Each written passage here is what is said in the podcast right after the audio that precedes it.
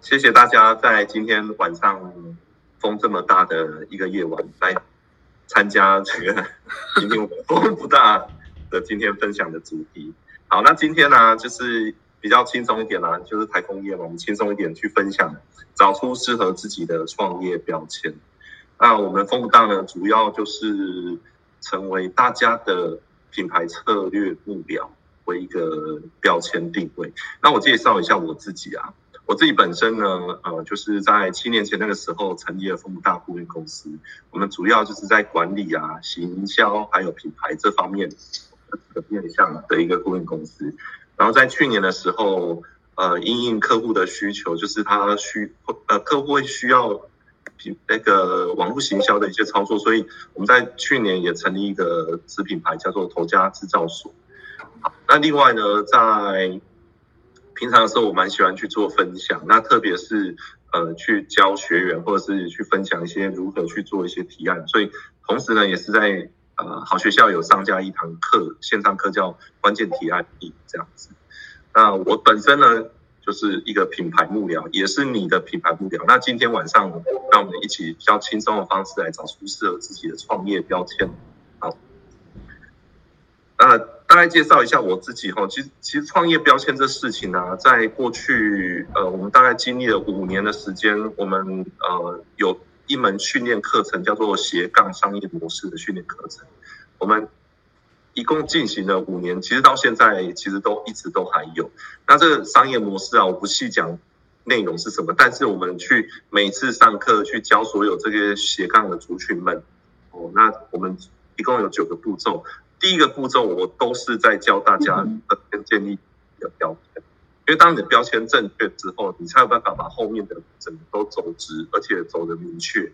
你会有很明确的方向，知道你如何去吸引客户，如何知道呃客户要应该要怎么看你，那你要站在什么样的角色去服务你的客户哦。所以建立标签呢，也是今天一个很重要的主轴。我想说，呃，透过一些方式来分享给大家。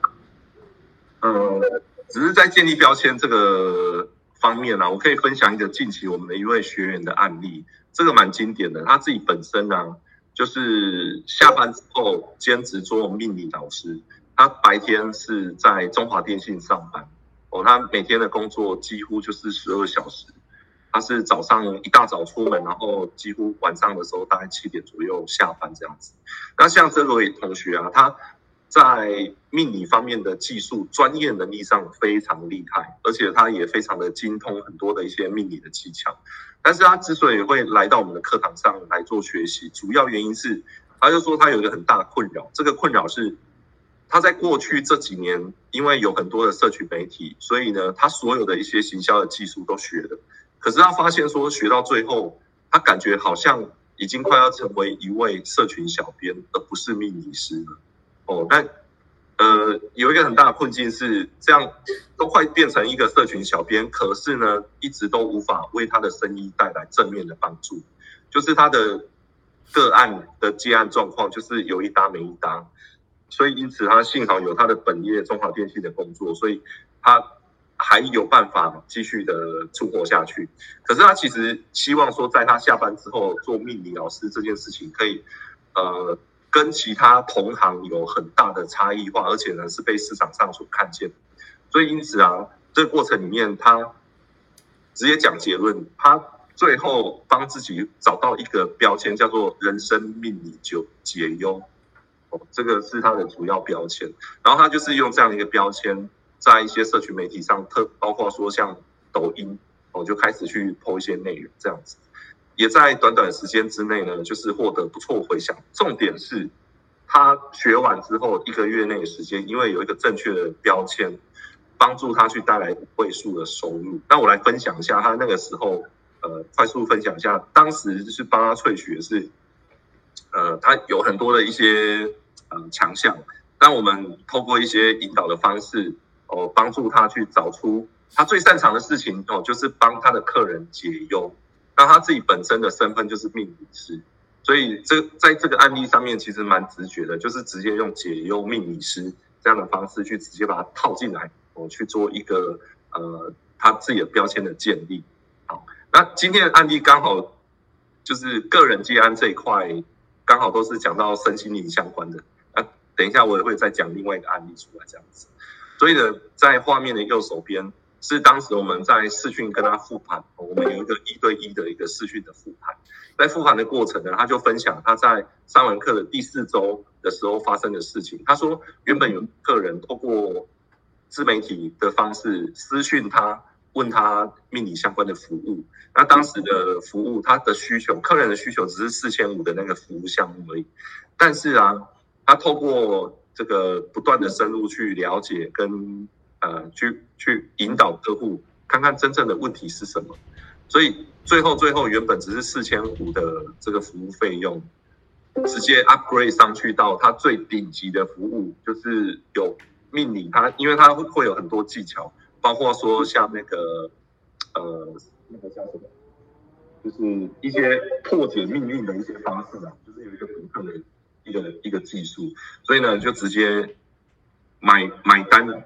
哦，让这个客户买单，他四万块的这个服务这样子，那前提都还是一样，他有一个很明确的目标，解忧命理师。所以像他这个客户案例，主要这个客户来为什么愿意从四千五到四万块？原因是这个客户他其实带有一个很深层的一个问题来，这个问题是不是解决他自己命运的问题，而是解决他小朋友跟他之间的一个关系。所以这个。跟亲子之间的关系，他也是对家长来讲是最忧心的哦，所以找到这个解忧命理师要协助他来帮助呃这个帮助他们的这个亲子关系获得改善这样子。好，所以呢，这个对家长而言呢，四万五或者是更高价格，只要能解决这个亲子关系，其实家长会很愿意付钱的。所以因此他在这个过程当中，因为有了正确的标签。吸引到他想要的理想客户哦，这是一个蛮成功的一个案例。好，那我来看一下定义标签这件事情啊。比如说，如果我们提到张国周，好，这个可能稍微有一些年纪的同学会知道，可能很年轻的同学学员应该不知道，就是张国周会想到蔷薇散。好，那如果你不知道张国周等于蔷薇散，你就先假装你是知道的哦。假假设我们是同个。年龄层的这样子，OK，好，张国忠就会想到蔷薇山。那如果我们提到长颈鹿的话，你可能会想到儿童美语。好，所以在标签的建立上面呢、啊，我对我来说，我也希望说，我在未来呃提到风不大的时候，别人都会想到说，哦，风不大就是一个品牌幕僚的角色。所以因此啊，回过头来问大家，自己就是不管你现在在接案的过程，或者是在什么阶段，不管你是刚开始，或者是已经呃做一段时间。或者是已经做得还蛮成功的，一样的，你就反问自己一个问题是：当提到这个服务的时候，别人会不会想到你？哦，这是一个蛮关键的点。那如何让别人会去想到你呢？先不去想说你的标签是什么，我们先来聊几个误区，就是行销自己的误区，其实有几个。第一个，大家来看一下，说是不是自己目前有陷入到这个误区当中，就是。我的服务是三百六十度全能，我什么都会，而且我在这个领域上面，我算是一个意见领袖，所以因此我根本不需要标签，别人都认识我。哦，如果是这样的话，我他是其中一个误区，因为这个通常会出现在谁身上呢？会几种人，就是我上面所列出来红字，一个是产业的专家，经验丰富的达人。哦，那为什么会这样讲呢？因为其实在一个产业久了之后。整个思维还有整个呃思路的框架都会在这个产业当中，这叫做知识诅咒，就是你会一直陷入在这个啊、呃、领域当中，你会只在自己的同温层里面去想事情。可是问题是，当我们要提供服务给别人的时候，我举个例子，如果说今天你是联考考九十分、一百分的一个学霸，但是有一个成绩很不好的同学，他可能平平常都考二十分、三十分。他来跟你求救，需要你，希望你可以来教他。但这个学霸，你是学霸，你会有很多的一些课本上有教的内容，你因为你都会了，所以你会考九十分、一百分。所以大部分的内容你都觉得说，哎，这个都理所当然呐。可是你都不知道这个二三十分的这个同学，他为什么就是读不懂、搞不定？哦这个就是我们在呃第一个误区，就是你以为你会的事情是一个常识，一个通则，可是实际上来找你需要你协助的人呢，他就是平常就考二十三二三十分啊，他就是不懂嘛，所以才会来问你哦，这是第一个误区。那第二个误区呢？呃，就会是我的服务其实还蛮明确的，所以根本不需要标签。举个例子，就是像，比如说像刚才所说的命理师，就是大家都知道的一个职业或者是一个身份角色。你会觉得说，哎，这个很理所当然呢、他应该要知道我在干嘛的。哦，命理师、平面设计师、影音剪辑师，而实际上，当这个服务是很普遍。你更应该要去把你自己的标签做出来哦，否则你就会跟别人是一样的。那第三个误区是什么？第三个误区就是，我此刻我刚开始起步，我还在摸索我的服务到底能做什么，所以我是不是还不需要建立标签？我先把我的强项是什么先摸索出来，是不是？哦，是不是这个方那个顺序来啊、呃、经营自己？但实际上，不管你在哪个阶段，特别是刚开始的时候，哦，像是。接案的新手啊，斜杠族群或甚至是小老板，在初期的时候更应该去把你自己的标签建立起来。为什么？呃，我在今天呢、就是希望说，在建立标签这件事情上面，我可以协助到两个人。一种呢是新手，帮助你去找到你自己的经营方向；另外呢，你如果是已经在这个业界已经一段时间了。那我们来尝试看看，是不是可以透过今天的内容，帮助自己去挖掘出个人品牌的一些新的观点、新的思维出来。好，所以进入到为什么我会对于标签这件事情特别重视，而且呢，会是在每次的训练课程当中，我把它放在第一个步骤去跟大家分享一点。原因是啊，在多年前那个时候我在外商服务的时候，那个时候我是在业务部门。那外商每一个季度都会有个业务会议。如果你是做过业务的的朋朋友们，你会同学们，你会知道说，其实业务这个角色，你在每一季上去，大家会上台去分享，都分享什么？一定都是去分享说我在哪件事情做得多棒，都是在讲数字哦，去证明说我第一名，我做最好，为什么我可以做最好这样子？如果全国的数字不漂亮，那我就比区域。区域比不好，我就比通路；通路比不好，我就比产品品项。反正我一定要去找出其中一个我是做最好的数字出来。哦，那就会变成是好。这个会议当中，大家都说自己好棒棒。那到底谁最棒？谁最好？哦，谁最呃值得被关注的？不知道，所以会变成是每个人都争奇斗艳，然后每个人都看起来很厉害。但在那个场合里面呢，其实就会被。大家就会看起来都一样，我，都差不多。这种如果想要在外商求得生存或是升迁的话，基本上有难度，因为你跟大家做的事情是一样。那为什么对我来讲是一个很深刻领悟呢？原因是也发生在我自己身上。我在当时我已经被公司给冰冻了，哦，因为得罪了高层的主管，所以呢被冰了一一段时间。那我希望说我在在趁着这个业务会议的场合当中呢，我可以呃脱颖而出。所以因此啊，那个时候我做了一个非常疯狂的决定。那个决定就是什么？我在业务会议当中，我并没有分享任何一个数字，我只在里面讲故事。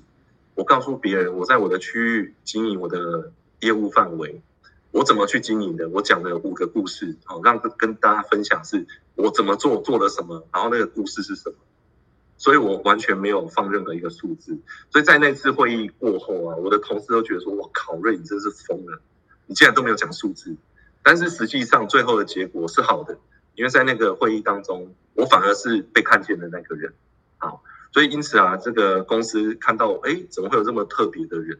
所以因此，呃，获得蛮多升迁机会这样子。哦，所以呃，有标签跟没标签就是。我们有没有办法在这个过程当中让自己脱颖而出，树立起不跟别人不一样的一个标签出来？所以，因此以这个例子来讲，当时呢，呃，公司就觉得说，哇，你不是只做业务，你已经成为是公司的品牌大使，然后去在你的负责区域当中呢去做一些品牌建立的活动。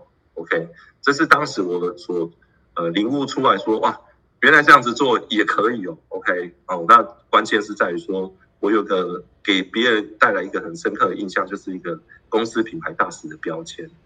那美感是什么呢？美感就是展现出自己不一样的点。所以因此以这个案例来讲，左手边来说，就是过去我的我不不只是别人，就我也一样，我都是用很理性的方式去报告业绩数字。可是我发现一直无法让我自己解冻，我一直被冰冻在那边，迟迟无法获获得任何机会。所以因此啊，那个时候，呃，抓到这个美感就是，如果大家都很理性，那我就来感性，我就讲故事。所以啊，就有人就讲说，哎，如果在一个场合当中，里面都是聪明人，那你要怎么办？你就要变笨蛋哦，你才会被被看见哦，大概是这个概念。好，那这是第一个美感，就是展现出自己的不一样。那接着呢，呃，因为时间有限，就是留给大家，呃。后面自己去练习，就是你把你自己的服务亮点等于什么哦？你可以透过这个练习，你可以找一张纸，或者是说讲座过后再问自己答案哦。就是普遍大家在做的是什么啊？就问自己，大家在做的是什么？同行在做什么？那我有什么不一样？OK，然后把这个点把它写出来哦。这是给大家第一个练习。那我们继续往后啊。那在第二次的领悟当中，就是外商。待一段蛮长一段时间，后来我离开了，离开外商之后，我再去找另外一个工作。那个时候我还没创业，我就是在找另外一个工作。当时呢，我其实是有一点呃跨级的去争取更高职位的职缺，因为我在外商的时候，其实我最高的职位是全国通路行销经理。可是我离开之后，我试着要去不同的公司，呃，去求得另外一个工作的机会。那我告诉自己，我想要去挑战，我想要挑战更高的位置，所以那个时候就锁定像副总、总经理这个样这样的一个职缺。一般通常我们去面试的时候，就是介绍自己、行销自己嘛，这是很基本的。可是呢，这过程当中，我知道我去面试，我势必要在很多人当中被挑中，被挑中。可是大家都做一样的事情啊，就介绍自己跟行销自己，所以因此啊。那个时候我就问自己说：好，我如果今天先不管能力，因为去面试的人绝对能力都有一定的程度的水准。可是我如何让自己被看见，而且呢，是让面试的老板觉得说，对，就是你的，我需要你。哦，那我就想说，好，如果跟大家比能力强，说真的，每一个人都讲自己能力强，所以我如果我自己去讲，其实意义不大，而且呢，呃，也很难去说服老板。为什么呢？因为当时就有老板面试的时候跟我讲说：“哎，Rain，你就头发还黑黑的，又没有白白的，哦，就是历练不够的意思啦。就是你凭什么来争取这个副总的位置？哦，这个是当时面试的时候的确被问到的点。所以啊，我就问自己说：好，我如何被需要？我就把自己定位在老板的左右手。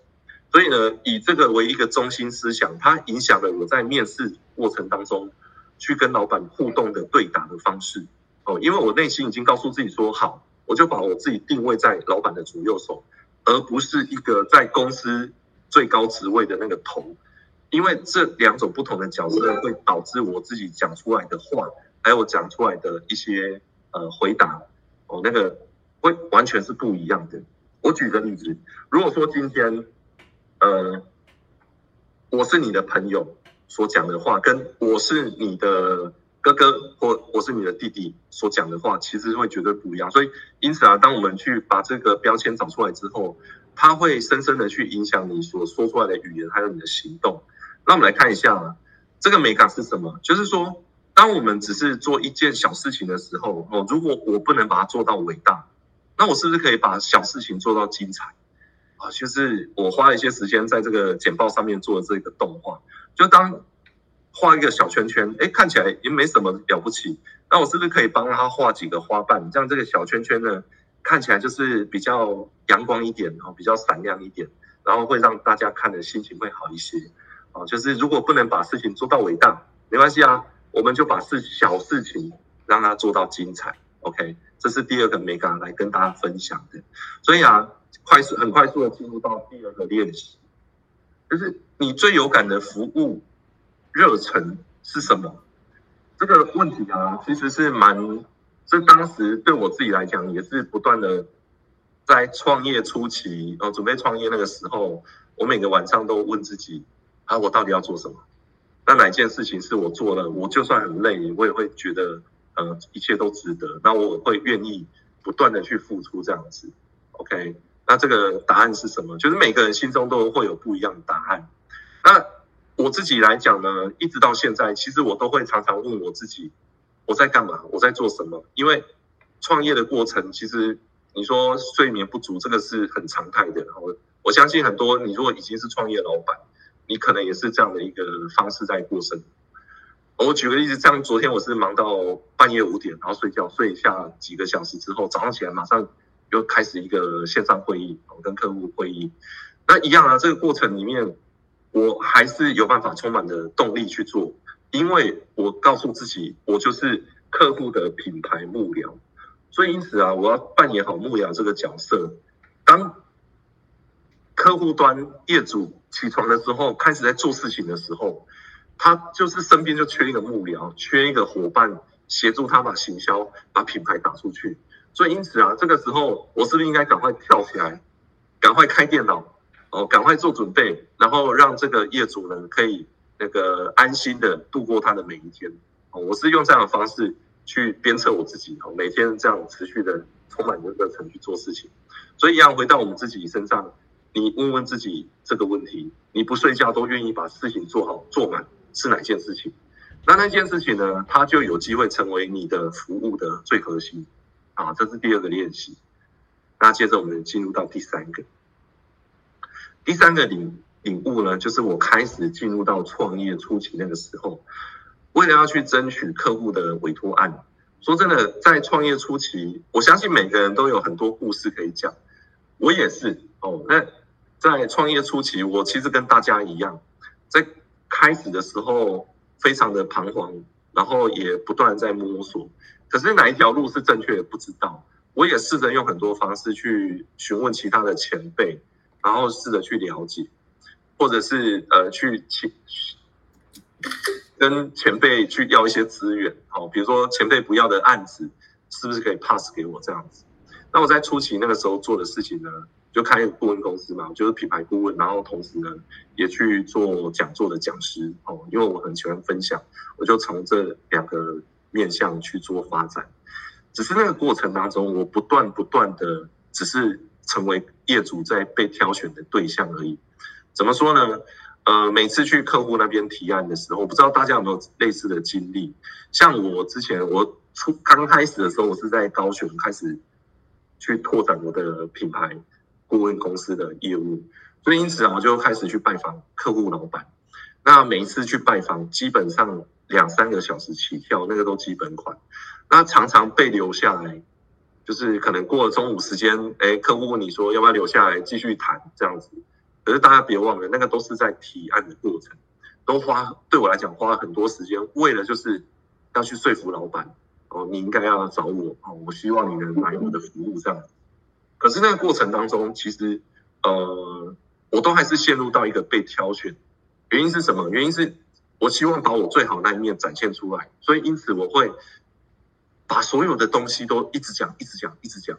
可是说真的，以客户来讲，他为什么需要一个顾问？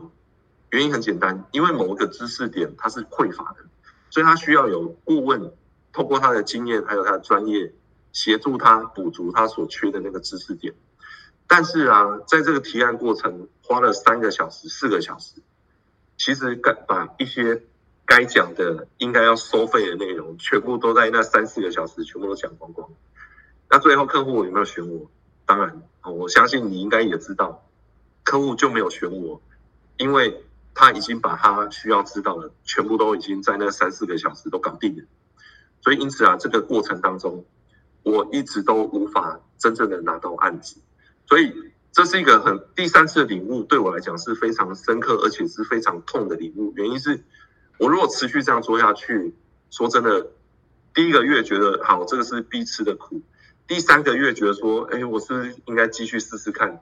说真的，撑到第六个月会受不了。那幸好我这个领悟来得很快，因为那个时候我就问自己说，我如何让客户觉得他需要我？哦，那这个时候我就把自己定位在一个，我成为他的品牌幕僚。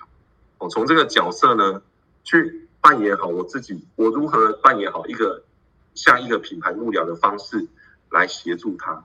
那所以这个过程当中，我都是不断去告诉他，你其实不要那么累，你需要的是一个品牌幕僚来协助你。哦，那过程当中呢，我所说的内容还有提案的方式，都是让客户知道说，哎，客户你想要的，我跟你讲，我可以给你更多。我都不断的用这样的方式去告诉他，来跟他提案。那比你想象的都来得多，但重点是多什么？多哪些东西？这些是付费内容，要付费解锁的。我们就是等你付费之后，我们再解锁。所以啊，这个重要的关键是在于说，我们当我们自己把这个标签建立起来之后，你就有办法去呃克服各种各种的一些提案，或者是一些呃争取案子的机会，甚至让自己被客户去会让客户觉得说哇，对我就是需要像你这样的服务这样子。OK，好，所以因此啊，这个 Mega 是什么？Mega 是。如果我们只是去满足客户的需求，这真的是不够哦。就像是画面上所看到的，客户所形容的需求，不知道大家有没有经历过这样的一个状况？就是当我们去跟客户洽谈的时候，客户说了很多他需要什么，可是实际上客户所形容的需要什么都是蛮笼统的，而且有些时候是这样的需求，你第一次碰面跟他了解的需求是 A。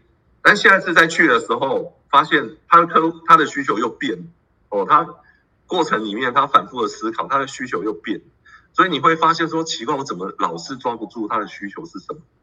其实不是你抓不住，而是客户他真的他自己也不懂他的需求是什么。所以因此，我们应该要去做到的事情就是找出客户他真正想要的动机是什么，去理解，理解动机之后呢，我们才有办法把客户想要的动机。跟我们所提供的服务是什么，产生一个很强的连接，把它串起来，这个时候就会让客户觉得说，嗯，对，你就是我要的哦，因为这过程，这个你他想要的跟你会的东西，这中间有产生一个很强连接，而且是他会需要的，就透过这样一个方式来去呃找到。那只是说，在找出强连结这些事情呢，呃，听起来好像比较没有办法太容易。很直觉去理解，所以我举一个案案例。这位案例呢，他是做身心灵的讲师。他当时找到我的时候呢，他在画面右手边，他有提出来说，他有主几个主要需求，他一共列了四项。第一个是网站呈现版面的建议，第二个内容产出的主题规划，第三个是产品课程的规划聚焦，应该聚焦什么地方？第四个是它的品牌定位，应该要如何去定位？哦，那。为什么他第四都会提到品牌定位？原因是身心灵产业蛮竞争的，然后他在提供这样的服务，在约莫十年前那个时候做这个服务，还没有很多人投入，所以他做这个身心灵的个案其实蛮容易的哦，就是有需求的人就很容易找到他。这是十年前，可是陆陆续续有很多人学完之后也跳跳入这个产业哦，或者是可能用斜杠的方式。去兼职去接个案，所以导致呢，原本市场可能只有十个人去做这个服务，几年过后，每一年不断不断的增加这方面提供这个服务的人，所以他到现在他说这此刻真的是一个战国时代哦，这个环境非常的乱，因为很多人都投入到身心灵的产业，因为需求也增加了啦，那另外呢，供给也相对的也增加非常多。好，那以这个案例来讲呢。他本身是有十年之力的一个一个老师，而且呢，他也名气算是稍微有点名气，因为他之前都有参加那个命理节目的通告老师，所以在这个案例当中呢，我们是如何去协助他呢？我们就透过一个工作坊的过程当中，帮助他去引导出来。大家看到这个是工作坊当时的这个整个画面呈现，但不需要资讯，我先把它模糊掉，我们直接去看重点，左上角的地方。就是帮他去萃取出来他的品牌定位，就是他的标签。他标签就是逐梦牧羊人。那那个时候为什么会去找出这个标签呢？原因是到了画面的右边这个地方。哦，字会有点小，我们在下一页把它放大一下。右边这个地方就是我们透过一个直接去帮他画一个定位。哦，这个可能你做过行销或者是做品牌的同学，你会很熟悉。就是说在画一个十字线，帮客户找出他的品牌定位出来。那在这个过程里面呢，我们帮他去找出来是，呃，他透过他的独特的技术，去用命理的方式帮业主解决问题。但实际上，大部分的命理讲师哦，或是命理老师，都是用这样的方式去帮助他的业主去解决个案。所以因此啊，我们就势必得在方法当中，透过动机，客户想要的动机是什么，去开始去细分。它的市场到底有什么不同的特别地方？所以因此啊，在这个讨论过程里面，帮助他去找出来，从第一层知道命理这件事情，它就好比是平常我们每个月会去看星座运势，哈，比如说像国师唐启阳，他每个月会分享他的星座运势。这个对于观看的人来讲呢，动机是什么？就是我知道接下来这个月星座运势是什么哦，我先去看下个月牡羊座。运势是什么？上升星座天平是什么？类似这样子，这是知道。可是啊，可能知道每个月运势对不有一些人来说，比如说刚开始创业的同学，你可能会认为说啊，我接不到案子，是不是我命命格太差，或者是说其实我不适合创业哦？可是我又希望说我可以坚持下去，因此你可能会去找到命理老师怎么样？帮你去做改运这个动作，好，这个就是第二这个阶层，动机是什么？希望老师帮我改运，让我的接案过程呢可以更顺利。好，那改运或许还不够，有些人想怎么样呢？我已经知道我的八字哦很轻啊，八字那个整个紫微看下来，我的整个那个天生体质就不好嘛，先天不足嘛，那后天不能再失调下去，我是不是有办法？通过造命的方式帮自己去创造命运出来，哎，这个就是靠自己。所以因此啊，像这位老师，他本身的强项就是透过一些方法去教别人，你如何透过造命的方式哦，而且是他不是很玄哦，是有一些科学依据在的，用一个 SOP 的方式，有逻辑的方式去教别人一二三的步骤哦，去透过这样的方法，一步一步去帮自己创造出、呃、更。是更符合自己理想的一个一个命运出来，所以因此啊，就是从客户的动机来找线索，这个也是我们在练习三当中要去分享给大家的。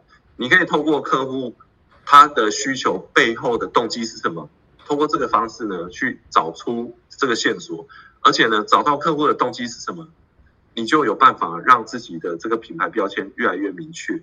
那这个诀窍怎么做呢？其实你可以把同样一个客户，他所提出来的需求是什么？你可以试着去帮他去拆解出来说，他可能背后有的动机是什么？